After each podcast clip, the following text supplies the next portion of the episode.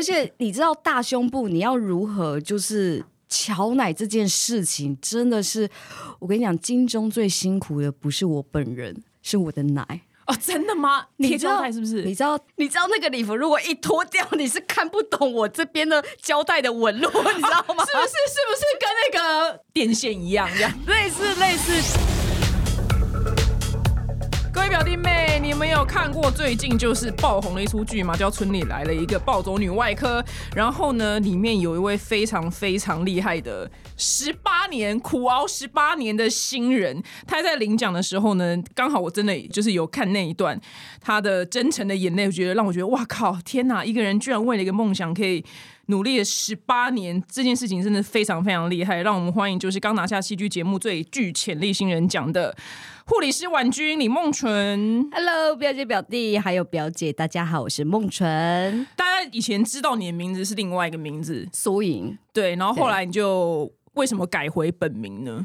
呃，因为我想做回我自己，就等于说苏莹跟李梦纯的差别是，苏莹她是一个新媒体公司一整个团队打造出来的 IP，嗯，所以她的呃 Po 文的内容会以譬如说他们想要的回应数，啊会以市场为主。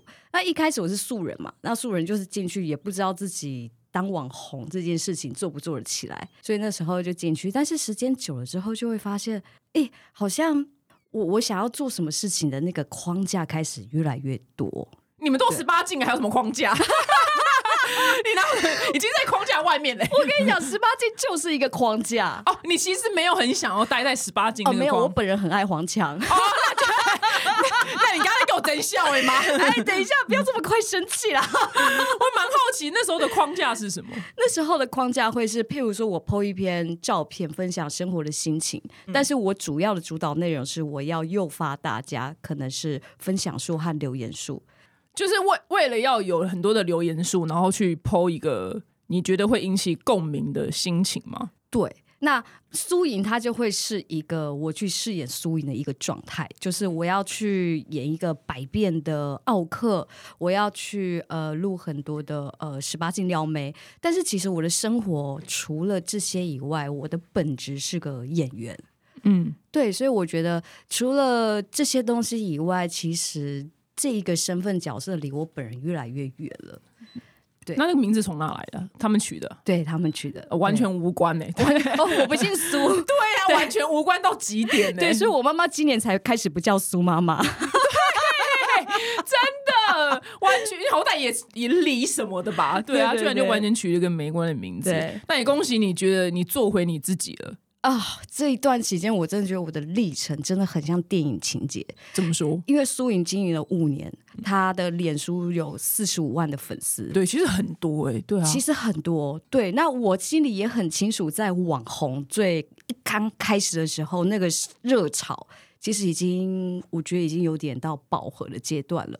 我知道，我重新开始，从零开始的时候，它一定会有一段很长很长的阵痛期。你不能就是用苏莹这个名字去当演员嘛？因为如果今天有人招去演戏，我就还是丹尼表姐，我才不要换名字。有有有，我看你此时此刻就真的叫丹尼表 姐就是。丹尼表姐，我没有我没有要换名字啊。那为什么你觉得就是要放弃四十五万的粉丝团，然后重新叫一个李梦纯？因为我想要没有限制的做回我自己，我想要真实的，就是我可以先暂时喘一口气，我不在乎，就是呃，不是不在乎，就是我可以不考量，就是大家的分享数和回应数去分享我真实想讲的话。懂？对，而且我想要回归。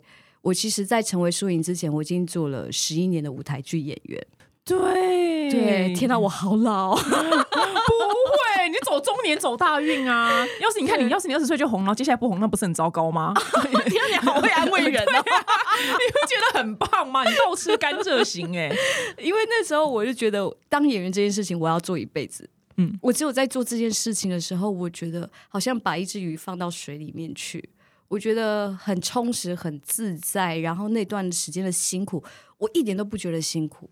嗯，对，那你当了十一年的舞台剧演员，然后后来被抓去当网红，嗯，呃，是我自己决定要去当网红。哦，你自己决定要去当网红，对，对，然后后来又决定说网红这个不是你在水里面的状态，对，因为其实我那时候当网红是来自于我那时候的舞台剧的剧团，我在那边待了大概七八年的时间。结果后来他们突然要转型，他们转型开始用把这些就装脚的主要的合作的演员，突然之间他们要去找很多的明星来取代。那我们就是跟了七八年的演员，突然之间就变成是环境演员，然后同时还要兼这些服装道具。天哪，太不 OK 了吧？对，然后那时候有点被贬值的感觉。对，然后那时候我会觉得说，我好不容易熬到在这个剧团，我可以呃演一些有挑战性的主角，我可以真的觉得我开始了演员生活，突然之间一切全部被抽走。我记得那时候团长就跟我讲一句话，他说：“诶，我心很累，我没有办法拖着一群人一直往前走。”意思就是说，他需要有票房效益的演员。哦，他还是需要营收。对，然后我那时候就突然意识到，就是我要成为一位演员，我好像从来没有思考过，那我可以为这个制作团队带来什么东西？就是我依赖太久了，对。然后，于是我就想说，我如果要去演更好的戏，那我必须要成为一个有效益的、可以带来效益的演员。就没多久之后，这个剧团就倒了。他的策略完全是错误的。他也许撑了一下子啦，可以稍撑比较久这样子。嗯，对，然后倒了之后，我就想说，哇，我好像剧团演来演去就是这几个小团，然后我想说，这个世界好像在变，所以那时候我就意识到，说我是不是该转往网络或是镜头这一块，我要先被看见，才能更好的回到剧场。就是那时候我为什么要开始做网红的，签进去这间公司的原因。哇，那你的策略的确是对的欸，因为的确是先被看见了。对，但是也有所代价。你的代价是我的代价是被关到十八禁那边。我说你的框架明明就很喜欢，没有，那应该是我的命，运我本来就很喜欢。它 的代价是什么？它的代价是我有了一个不是我的名字，嗯我有了一个不是我的平台，所以我成为了这个 IP 的一个灵魂之后，我成为了这个整体的商品之一。嗯，对对对，就是离我自己越来越远。然后当我入围之后，我毅然决然，我想了很久，我就决定，嗯，是时候该回归自己了。所以我就毅然决然的，刚好合约也到期，我就放下这一切，然后粉砖，粉砖就从零开始，然后慢慢的一两个礼拜增到五百个人，对，然后得奖当天，爆炸，我的世界整个大变。对，真的是大变。你知道，我眼睛一睁开之后，我躺在床上，我隔天我眼睛睁开之后，我不敢往旁边看，因为我很害怕这只是一场梦，我只是躺在我家的床上，你知道吗？嗯，然后就转头看到我老公就睡死，因为他就帮我录影整个 vlog 的过程。然后说：“哦，对，是一场噩梦，没错。”老公在旁边，怎么还是他？对，怎么还是他？但是粉砖打开之后，一夜之间就突然间破万。然哦，一定对对，一定的。对对对，所以我就觉得我这一两个月的这个生命历程，就是从一个四十五万，然后到零五百，突然间啪又又一个小高峰。他的心路历程其实是这中间，其实我非常的惶恐，就是非常的担忧。很怕失败吗？我害怕我放下这一切之后，我连经纪人都不敢找，因为我突然之间我就是有那个没有效益的那个框架，你知道又回来了。然后我就想说，我如果这时候我没有流量，我也没有得奖，那我去找经纪人的话，经纪人应该也会觉得我很害怕是成为拖累他们的人。哇，你你的那个心地很善良哎、对对对对，就是对你居然是在帮他着想啊，帮一个未知的人着想。哦，真的哦，对啊，因为我去思考说，我如果希望别人可以帮我带来，譬如说契约啦，或是合作约，那我自己本身可以带给他什么东西？你放心，你现在可以带给他很多东西。有有，他应该觉得要对保，他应该已经回行天宫，已经去还愿了吧？我看一下他的表情。他应该押对保了，很开心。所以呃，你是在还没有得奖前就跟他开始跟这个经纪人开始呃合作嘛，对不对？我是入围之后得我奖之前才有勇气打这通电话，因为那时候我其实有很多的朋友推荐给我不同的人，然后我就看到有一个经纪人是，哎呦，他旗下还有在帮他的艺人推广他的舞台剧作品，我就觉得，哎，舞台剧是我最想回去的地方。那我很少看到经纪人也会推这一块剧场的部分，对，所以我是在我入围公布的那一天晚上，我鼓起勇气。然后我也没见过我那时候经纪人，就是现在经纪人小马，然后我们就一通电话，我们就常聊，我就很坦诚的跟他讲我现在所有的状况，然后我们就决定，好，那我们都没有去过金钟，那我们就一起来闯金钟。哇，对，好精彩哦！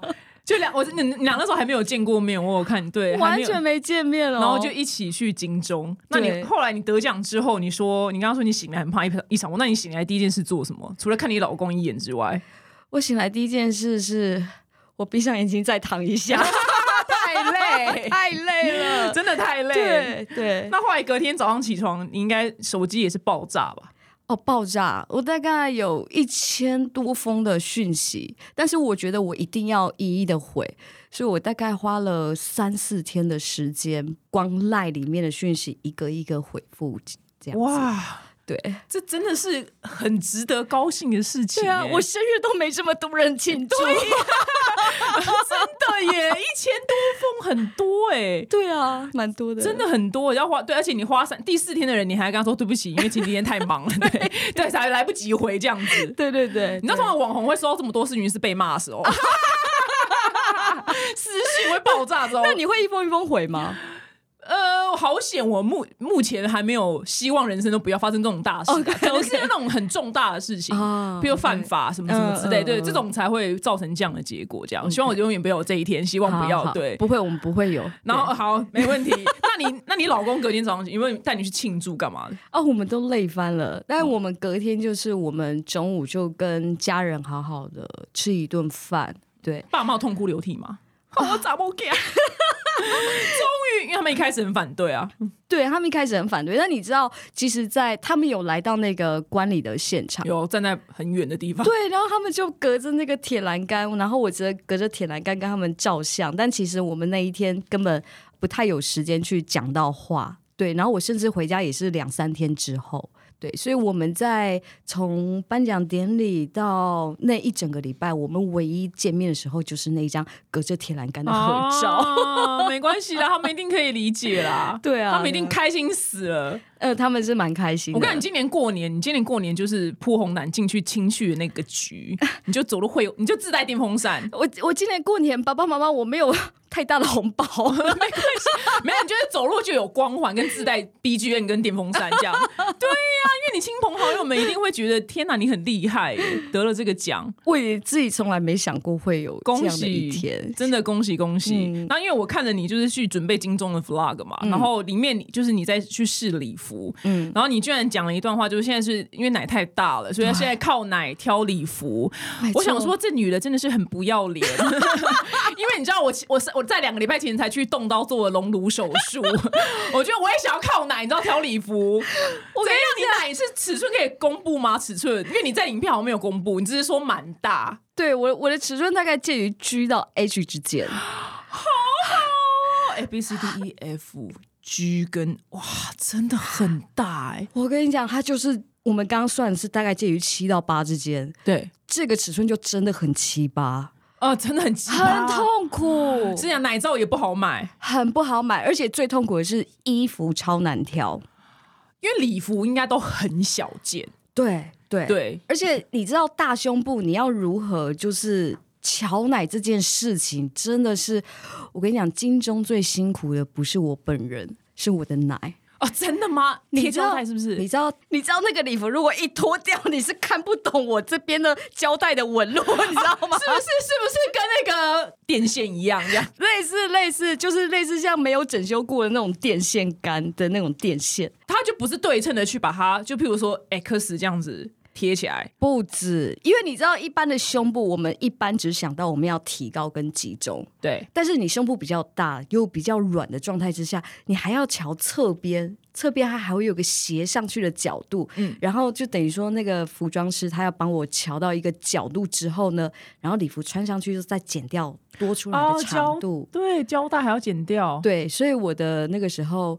一般大家想象说，哎，胶带应该就是 X 嘛，没有，我是 X Y Z，全部都在我胸部上，直直直向纵向，对全部它是立体的，对，哇，好麻烦。那你那些撕下来应该很痛苦吧？因为等于是因为你缠了很多东西啊。对，所以就是没办法，对，要除残胶。这真的是好奢侈的烦恼哦。而且你知道，人家通常确认礼服的话，就是在确认整体啊、什么长度什么的。没有，我们出发前，我都还在化妆室，就是我们确定把奶都调好了之后，我们才会做出发。所有行程就以奶为主，真的是以奶为主哎。对，就那两颗就车头灯这样子，就是奶奶辈分真的很大，真的要以它为主。你的那个烦恼真的好像很奢侈哎，胸部有多大，烦恼就有多大。所以我真的不是不要脸，是真的很痛苦。你那那后来礼服要怎么样找到容纳这么大奶的尺寸的礼服？因为疯狂试，真的是疯狂试。因为有一些他会跟你讲罩杯 OK，但是你穿上去之后。哦，没有，罩杯不太 OK，就是等于说你要先是所有大胸部能穿的礼服当中比较好去驾驭胸部的礼服。哇，我跟你，要是你活在欧美就没差。对啊，因为欧美每次去逛那种就是美国超市的时候，他们那个奶罩，就他们会去卖奶罩，哇，都比挖工还大，你知道吗？就拉球篮球，你知道吗？好适合你哦。我有一阵子老公他会去美国出差。我就挑他，就是我会计算说，哦，他什么时候去美国，我就会把一年份的那个 size 有没有，我就请他在美国买齐，然后带回来台湾。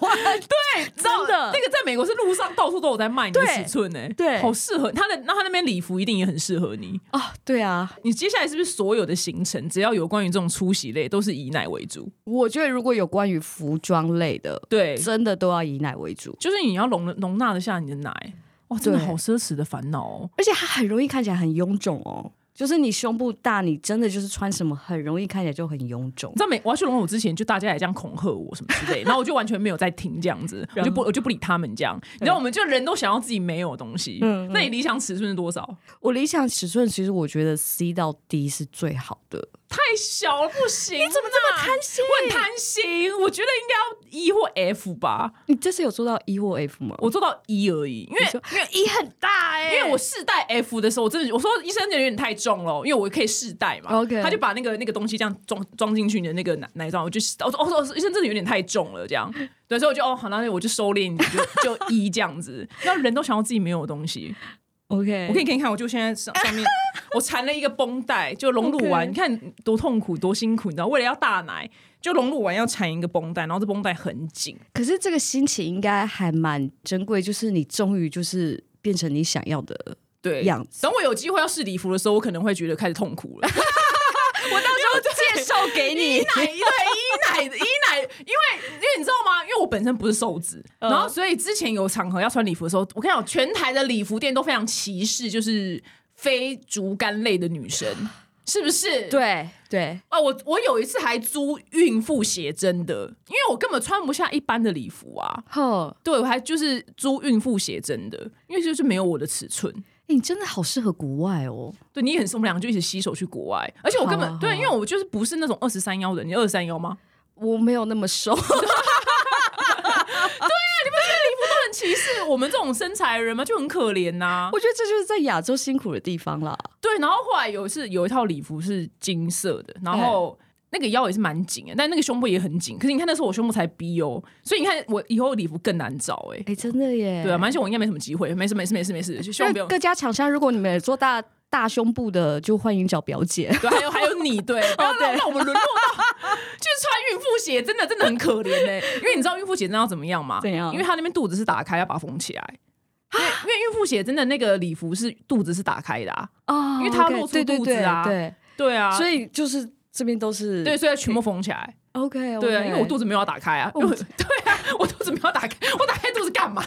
我们真是弱势族群呢。哎，我们这样讲话很讨人厌呢。不会不会，我觉得我们真的这这方面真的有点辛苦，就找不到礼服。对对，好，那也蛮也蛮好奇，就是跟大家聊一下好了。嗯你这个婉君的角色很有趣、哎、就据说你为了他还自己就加了一些别的元素，就原本是剧本里面没有的。哦，婉君这个角色呢，呃，我觉得导演他也帮我加了一个很棒的元素，嗯，就是他帮我加了一个婉君觉得怎么样，他就是婉君这个变成哦人称，你就是那个滨崎步啊，他就自己对对。对对对对对，就用 用第一人称这样。对，那我自己加入的元素是我做过角色功课之后，我觉得婉君应该是在地人。嗯，对，然后他这间医院是设定在偏乡，所以我就帮他设定了台湾国语，然后我就特地去找我阿妈，我就跟他聊天，我就说阿妈，你现在哈绝对不能讲台语，你都要用国语跟我聊天。哦，对对对然后就会有个天然的台湾国语，对，，然后我就去从阿妈那边练到了那个台湾国语，这样子好可爱哦！哇，你真的很用心哎。还好啦，角色功课要做的啦。懂对对，因为因为对就是因为其实那个强尼戴普，嗯他一开始拿到船长这个角色的时候。其实那个脚本是看不太出来他有那种很疯癫的感觉，哦那疯癫是他加的，OK，对，所以才那么成功。啊那就是那个角色的灵魂就就出来了，这样子。对，就跟你的台湾国语一样，如果你没有加的话，可能不会得，台湾国语的部分啊！变得更立体啦。对对对，更更立体。那你你拍这出戏的期间的时候，你有在想什么吗？因为你以前毕竟是比较走就舞台剧，对比较不是在荧光幕前的。对，呃，我觉得它最大的差别是舞台剧是以人为出发点的一种艺术形式。就等于说，我们要现场有所有的情绪，所有的事情，我们只能跟这一场的观众及时的发生。那在变成电视剧的拍摄期间，除了等待的时间变长了以外，我觉得有更多是技术部分的克服。譬如说，我们在做那个手术刀的时候，递器械啊，或者是呃所有的真实手术的部分，我们都是真实的医生现场。啊、小刘医师就淑珍姐，她是现场真的缝，然后我是现场真的递器械。啊，光光是这些的练习，我们其实递刀会有它的角度，哦。对，然后你要在，因为我是演一个很资深的刷手，刷手就是在递器械的这个护理人员，所以我必须要在他还没说出口之前，我就要知道我要递上什么器械了。嗯，对，那这个在事前的医疗课上面，我们只有记它的名称，但是因为我们要拍的手术场次很多，你不知道哪一场手术是什么手术，而且他场次会跳来跳去，所以我们就是线上的这个医疗顾问。他在开拍之前，他就直接上场来做一次，所以我们很多的所有的过程、所有的动作，我们都是现场看了马上记，然后马上开拍动这我真的项手术。一辈子没办法当演员欸，我一定记不得。没有，你已经当过了。那没那没差，那才 才五秒钟而已啊！因为五秒钟那还好啊，这些东西我一定会记不得哎、那你怎么办？你有办法怎么办法当场记得？因为譬如说，假使他有十四个东西要递，嗯嗯，你也就当场就哪记起来吗？对我我会当场，因为他会跟饰演医生的演员跟他讲说要怎么缝，所以他可能会有很多重复的动作，所以我就在那个重复的时候，用身体啊，然后用视觉去记忆这些器械。然后我有个小配宝，嗯，我会把如何看起来很专业，就是我会偷偷的把他们刚刚的顺序就按照顺序去摆好。哦对对对对，所以就是当他们在讲的时候，我就偷偷在排顺序，然后就一直一直递，一直递这样子。可是，譬如说，假使有五只好了，可是譬如说它是一三二五四嗯，二二，就是那就没得排，因为它就只有五只啊，对对。那你就只能排前面五次而已。对，没错。但其他就是你要知道他在哪一个动作，这就要靠现场及时的去记。呃，他等一下这个东西，他要在把刀切下去之前，他会需要先把组织液吸掉，哦对对对真的有在，就是必须还是得就是背。稍微有点逻辑的去背这样子。好厉害哦！天哪，你知道吗？我光平常我们网红要干嘛？网红就只要背叶配台词就好了，哎，都背不起来呢。就是呃，特价时间是几月几？哦，我光来回看三次，你知道吗？我真的死定了！我这辈子不会去当演员的，绝对不会，我什么都记不起来。可是我觉得这是当演员最有趣的地方，你真的完全体验不完全不一样的人生。哦，对，因为你也不是医生，你也不不是护理师啊，对对但是你却因为这个角色而有机会去接触到这些东西，对所以你这是你很喜欢当演员的原因原因之一吗？对，就是我觉得它是一个让我去体验各种不同人生，进入不同故事。然后我觉得最大的价值是来自于我演出的作品，它有所谓的意义，就是它可以传达出让人醒思的东西。那是我觉得参与一部作品最让我觉得开心的事情。哎，你很会讲话，哎，很厉害，真的很棒。最喜欢我刚不小心关枪了吗？对对，关枪那那讲的都很好，都很好。最害怕那种讲不出所有然的人。哎，就因为因为你本身就是在入围之前呢，你有参加过非常多，就被非常多媒体采访。是，然后我有看到，就是说很多媒体都好像问你什么什么什么生小孩啊，什么女星的 SOP，对，女明星 SOP，然后你也回答的，就是觉得哎，怎么都问这么多次，都这么一样的问题。对，来，据说你今天为了我的节目准备了一些你没有讲过的东西。我想要分享一个还没分享过的事情，是我在演这部戏的时候。我其实最大最大的感受，或是印象最深刻的一场，因为很多媒体都会问嘛，你印象中最深刻的一场，或是有没有什么印象深刻的 NG 记忆？其实我觉得那些都是演员本来该做好的事情，难的台词，或者是说这个角色有困难部分，所有事情都可以借由练习去克服。但最印象深刻的事情是，有一次在拍一场戏。然后在手术台上，然后这个病患他突然之间大量失血，那我那时候医生他慌了，他愣在那边，因为他有心理创伤。然后那时候我只能就不断拿纱布，一直不断的那个血是真的冒出来，一直在塞，一直在塞。然后那段戏演完之后，我其实花了很久的时间，我讲不出话，因为在那一刹那，我突然之间。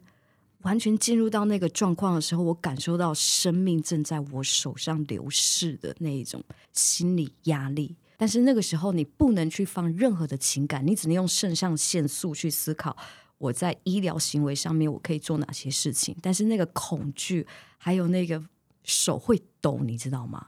然后我在结束那出戏之后，我就心里想说：天哪，这个职业他所背负的心理压力。和如果今天这个人真的是在你手上走掉，真的会有所谓的心理创伤。那这些是里面有一句台词有讲到说，外科医师的经验值来自于生命消失的这些过程。在演的时候，我才深刻的体会到，这是一个多需要强大心理素质。你需要这个心理素质，但是不一定每一个人都能够走得过。对，那这也是为什么这出戏。他就是希望可以结束掉医疗人员面临的这样的困难，可以被重视，可以被照顾。当照顾者习惯被照顾了，哦，我们习惯被照顾，但我们很容易会忽视照顾者他们所需要的照顾。嗯，我好像听完很难跟医疗人员交往，哎，因为他回到家，应该他灵魂被抽光啦。对，对他，因为他是他面对是人命关天的事情啊。对，不是我们这种啊，影片没录好，听起来就很。瞬间怎么变得有点小？没关系，有姐姐师。对，哎，你那个，你那边帮我那个调亮一点，就是就是这种很无，就变得有点小。对啊，跟医疗人员会听完这样，真的会觉得他们跟他们交往，哦，很能理解他们可能回到家不想讲话。哎，对，因为我曾经有过，就是我看过医疗人员过劳这件事情。我曾经因为车祸去住院，然后因为我是临时去挂急诊，临时要安排刀的。然后就临时有一个外科医师帮我做了九个小时的手术，完了之后到你要做九个小时手术，对，好久，下颚骨断裂，下颚骨是哪里？是下颚骨是这个地方 A 海这个地方，嘿嘿，这个地方断裂，那你痛，那这是什么感觉？痛到炸掉？哎，他我第一次痛到吐，哇，天，痛到吐。对，你可以去打凤凰电波了，因为你可以撑过这个了。凤凰很痛，但是没关系，全麻超舒服。他马上帮你全麻，是不是？没有，我是等到他来帮我动手术，我就全麻九个小时。九小时也太久了吧？对，我们觉得很久，对不对？然后我做完手术，差不多我睡睡醒醒之间，我有意识的时候，大概是凌晨早上五点多了。早上六点多，这个医师直接来探病。就是看术后的状况，完了之后，他直接去看诊。对，哇，他会死掉哎，对，他比你早死。对，他会比你早死哎、他这什么这什么超人行程啊？对啊，所以这就是很难想象，就是我真的只有住过院之后，我才会知道说，哦，因为医生很常会有这种临时的状况，但是他们白天还是一样要排班看诊。嗯，对，然后这就让我开始在演这部戏的时候特别的有感觉。然后我也因为演了这部戏的时候之后，跟这个医师又在联络上，然后还有分享呃这部戏出来的时候，他有分享到他的脸书粉砖，嗯。嗯，然后我们有在联系这样子。哇，他这个行程真的很恐怖哎、对呀、难怪大家真的不要再抱怨，就医师态度很差了。因为我的确看过一些就是大医院的诊嘛，然后那个进去好像停尸间，你知道吗？那个气氛有多凝重，你知道吗？进去都对正襟危坐，因为我知道他们很累，对。所以我也就是不敢多废话，你知道我哪里痛哪里痛哪里痛。嗯对，就这样，就就赶快交代完，不要那边跟他就是话家常这样。所以我，我所以很多人会抱怨说医生态度冷冰冰，我觉得没有办法哎、对，他们有他们别人看不见的辛苦的地方。对啊因为他刚刚那个行程比韩星还累耶、对啊，对啊他等于是马拉松哎、对对。啊，那那九小时之后，你的那个那个那个 A 还如何？嗯蛮好奇的。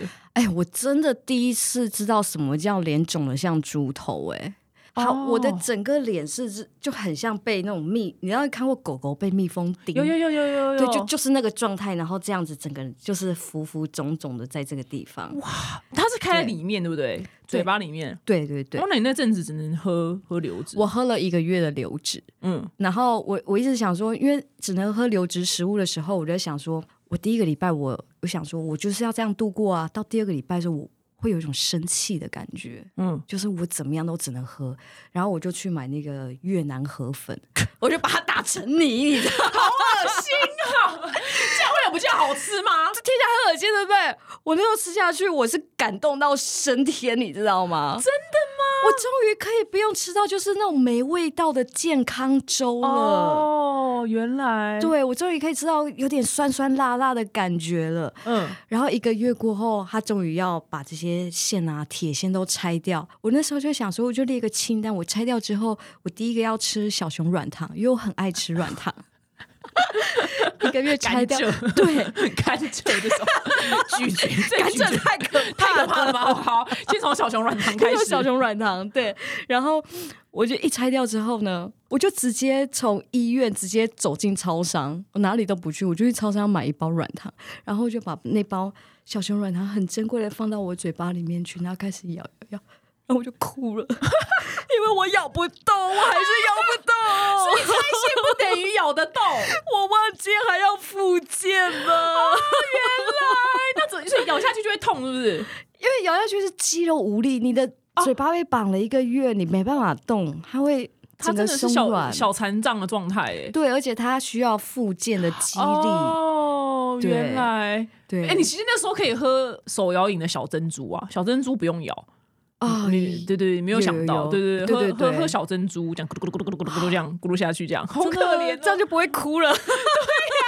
每天去买五十兰的小珍珠，对，帮你帮你想，万一你下次你需要用到的话，对，不要什么越南河粉打成，你面很荒唐，是谁想的啊？我想到的啊、你想到的，你很荒唐哎，你真的会生气。当你的生理被限制住了之后，你知道你不能够去吃东西的时候，你心里接受了，但是你的生理跟心理其实会有一种就是无奈，然后到愤怒的那种感觉。哦，原来如此，哇，太有趣了，这经验真的真的是不也不是有趣啊，是一次就好了 对，辛苦你了，辛苦你了，对。那也蛮好奇，你有很想要演哪一类型的角色吗？未来未来其实我不设限哎、都没都无所谓，都无所谓，因为其实我在我二十二岁的时候，我演了一个印象深刻的角色，就是那时候演了一个六十岁的老奶奶，嗯在我二十二岁的时候。哦你知道年轻演员要演老的角色的时候，很容易会有一个去演老的状态。对，但我那时候表演经验不足，所以那时候我记得我怎么排都不对，然后排到我们演出前三天，导演排到就是说，好，那我不排了，然后就突然之间放烂，然后所有人都在排练场愣掉，因为我是那个主角，所以我如果没有被排起来，那出戏就毁掉了。对，所以那时候我就真的去找了很多的长辈，然后跟他们聊天，看他们的神韵，然后看他们的肢体，看他们的脊椎大概是怎么样去一个什么样的状态，脊椎的形状，对。然后那一次我真的是发愤图强，我大概两天两夜都没有睡觉，我就白天去去跟那些长辈们见面之后，晚回到家之后开始做脚本分析，然后两天过后，我们终于要再进排练场了，结果突然之间一切都对了，一个开关就打开了。那从那时候我就去想说，对呀，我觉得演员应该要不断的去挑战。对，当你不放弃，当你想要去突破这个挑战的时候，你又过了一个大关。那之后，哎，我就可以演老人的角色了。对，哇，你真的是为你真的是为这件事情奉献你的灵魂呢，很厉害。哎，真的是可以这样讲。对啊，真的，而且你很幸运的是，你很早就知道你要做什么了。对，因为我太知道我要做什么，所以我家人很痛苦 哦，因为他们一开始很反对，对他们一开始，因为你知道我以前是读那个文藻外语学院，他那时候还不是大学。然后我还是读法文系哦，然后我爸妈就会觉得说啊不错啊，有个语言，有个工具啊，以后哈要做翻译啊，要做外商什么的都听起来很有气质。对对，然后进去之后就说啊也不错，有兴趣去参加戏剧社，有个兴趣也不错，这样子就发现我每天下课之后就直接跑剧团了。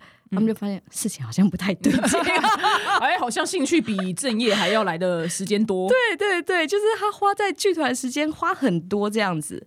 后来到我决定，我那时候就直接在满十八岁的时候，我就直接去考剧团的储备演员，因为我觉得戏剧社教的东西没办法满足我。一考进去之后，我爸妈疯掉。嗯，对，因为我就开始花更多时间去排练了。然后那一阵子跟我妈很常吵架，有一次就吵到我妈就说。你在这个样子哈，你就搬出去住。然后我说好，然后我讲完好之后，我就开始去整理行李。哇，那怎么办去哪？那时候我就直接去找我住在外面的朋友，我还带了一只猫，哎，很有情有义。对对对，我想说啊，我猫也自己带着照顾啦。对，然后到外面之后，我跟我妈好几个月，大概半年没讲过任何话。哇，好难过。对，然后。那个时候就是一股气，就在那个地方，就是我就是要做我想做的事情。然后那时候我们中间沟通起来是我爸，就譬如说台风天的时候，会突然发现回到家的时候放了一个水果，就是水蜜桃放在门口，好感动哦。我室友就说啊，你爸爸刚刚就是有带来，他是想看你住的地方安不安全，因为台风要来。天哪，好感动哦。对，然后你知道那时候吃那个水蜜桃就是。我不想跟我妈讲话，可是我吃了之后，我不知道为什么我就哭了，这样子一定会想哭的，会想哭，对，真的。那后来他们在，比如说你坚持了多久之后，他们开始愿意讲话了啊？后来我就觉得说这样下去也不是办法，所以差不多到七八个月之后，就刚好剧团的大戏演出，然后那出戏我记得它的主题就是重拾生活中那份被遗忘的情感。然后是有关中年男人，就是在中年婚姻危机如何重拾这个情感。然后想说，好，那既然这个听起来是对于夫妻有益的戏，那我就带我爸妈去看，让他们知道，就是说，哦，剧场的戏是什么样子。然后那次我终于就是存了一个月的吃饭的钱，买了三张戏票。哇，好辛苦哦！对，因为刚开始走剧团，应该会蛮穷的。对，但是必须要做，因为你会觉得。虽然我在做我想做的事情，但是你缺乏了这份支持，你心中会一直有个遗憾在。对对，而且你也不做什么坏事，有什么好不讲话的？就是如果久了之后，你会这样想啊？对啊，只是我们那时候，我跟我妈可能自尊都比较高，一定的啊，因为她怕你饿死啊。其实她的生气是来自于怕你饿死或是受苦。没错，我长大之后才知道，原来妈妈最担心的事情是我自己要更担心的事情。哦，因为你当时没有想到那么多，你就是一股脑就想要去。做你想做的事情。对，那你刚因为你在得奖的时候说你走了十八年才走到这个位置，那因为十八年毕竟都是一个然后新的成年人了，对，就一个人就新的成年了，那一定因为一定很多听众他们也在想要做自己想做的事情，可是他们看不到那个曙光。嗯，那因为你现在等于是在世俗定义的成功，而且是算是成功的那个起点的最成功的起点开始了。那你有没有什么就想要鼓励他们？如果他们还在看不到曙光的时候？我觉得有的时候啊，你一直在努力的时候，它会变成一种盲点的执念，它是一个盲点，它也是一个执念，嗯就是坚持其实是一体两面的。但如果你觉得你坚持了好久，你一直看不见未来的话，你可以先停下来思考看看，那我可以用什么其他的方式去呈现？譬如说，我的舞台剧，我演了十一年，我觉得我好像就这样子了，所以那时候我决定把开发表演的多元性，譬如说我把它转成影像的表演，那我会去寻找这方面的机会。我觉得表演可以有很多种不同的形式，而你所爱的事情也是，只要你的本质不变，像譬如说表演情绪的本质不变，但它可以是一个很多元的发展。嗯，那也许在探索这些多元发展的时候，会重新找到一条全新的路。哇，讲的很好哎、对啊，很很厉害哎、因为可能他譬如说。假使啊，假使这个人他可能很想成为一个 bartender 好了，得什么大奖之类。嗯可是如果他可能一直都还没得到，但是他可能在得到之前却就可能他调了，他研发出很多新的酒，然后带来更好的生意，其实也有可能是也不是坏事啊。嗯，嗯就是他可能他们可能 maybe 目标是得奖，但如果他为了得奖，然后去研发出很多酒啊，结果客人都很喜欢，然后赚很多钱，其实也是蛮好的事情。对啊，然后类似是这样的意思。我我前几天呃在高雄有一家 bar 就很酷，他自己是呃是从台南来开一间 bar 的，然后那间老板他酷的地方是在于他是客家人，所以他研发了一系列的客家口味的调酒，哦，好特别哦，哎，真的好喝哎、哦，真的哦，真的好喝，很难想客家的元素是什么？擂茶。哦。或者是说擂茶露酒，哎。擂茶露酒，而且你喝了喝了之后，它的味道融合的之好，而且它的酒香一样在。哇，好厉害哦！天啊，这酒吧爆红了，大家应该会狂问你那间酒吧是什么，因为对啊，因为这我从来没有听过，哎，就是你客家口味的调酒。你来高雄，我带你去。真的，哎，对你什么时候搬来台北？而 且你也住太远了吧？为什么就是还是想要留在高雄啊，这个我也没跟别人讲过。我是为了我家的猫，啊？猫不能住台北吗？因为我家的猫它是在我们家的时候，它是有半开放的空间跟室内，他可以选择他要去哪边。但是如果我来台北的话，我觉得我的钱钱没有办法提供给他，可以就是有舒服的室外和室内的空间。哦对而且你可能如果一拍戏都不在家，他其实也会很很孤单。没错，然后他在家除了有家人可以陪伴，然后有他习惯的空间。然后他今年十八岁，天哪，现在好强哦！今年可以考驾照了。真的耶，对，刚好他哎、你是从哎、你是刚入行养他是不是啊？哎、对，陪你得金钟哎、对对对对，真的耶它，是我在剧团捡到的猫咪。哇，对，然后你就为了他，就还没有办法搬来台北我就有，我也不知道他有没有听懂，就是我有答应他说，让他在他最安心的地方终老。哦，天哪，你好伟大哦！所以目前就必须两边跑这样，呃，目前是两边跑。哇，你太伟大了啊、呃，我没有很伟大，因为戏约也没有多到让我可以自不会每天接两边跑接接。下来就是了，接下来就是了，对。那你就因为接下来一定会有很多戏约同时上门，其实理论上是这样子。对你有已经想好要怎么样去筛选了吗？因为一定会撞档期啊。我觉得是看脚本本身诶、嗯，像我们有时候会有一出戏，看了脚本之后我很喜欢，但是它的可能各种条件都还不是那么的好好。譬如说演出费比较低一点，但是我很喜欢这个脚本，我觉得他这个角色可以发挥出很多。跟导演聊完之后，我就觉得很棒，而且我在这个过程当中。我记得这个女外科的导演，她曾经点醒我一句话，嗯，她说：“演员都想要演好戏，但其实很多演员都忘记了，导演也需要被投资。很多导演他们是从小的，譬如说二十分钟、三十分钟的小品开始，去拿到补助之后，开始去做创作。但他们在被看见之前，他们跟演员一样，他们有很长的一条路要走。嗯，但如果他的作品是值得被看见的，那我觉得演员去演他这个时期的作品，就是我所谓的投资导演。哦，我听懂了，哇，嗯，你真的很会讲哎，对啊，你真的是，你也可以就是开始就接校园演讲，你知道吗？对啊，因为很励志啊。对，我觉得接下来很多校园演讲可以找你。嗯，好，我是孟纯的，我谢谢大家。孟纯，因为花了十八，因为是花了十八年，这个太励志啦、这个太老了，厉害耶！那你老公开始会有压力吗？因为你接下来要越来越红，呃，他现在最大的压力就是因为我现在就是我的频道其实也算是刚开始梦纯的频道，所以我现在就是自己的摄影师自己训练，那那个人就是我老公。啊，OK，对对对，你就让他加入你的人生，对对对，就不要让他有就是有什么压力这样。呃，我们就是榨干他。很很好，我觉得很棒，我觉得就是这样子。对非常谢谢你来，大家呢也可以去看这出戏，就是村里来了一个暴走女外科，非常恭喜你，就是接下来人生起飞了，中年走大运，多棒啊！耶，谢谢。对呀、希望未来你可以带给大家更多很有趣跟很有层次的角色。嗯，我也期待女外科第二季的开拍。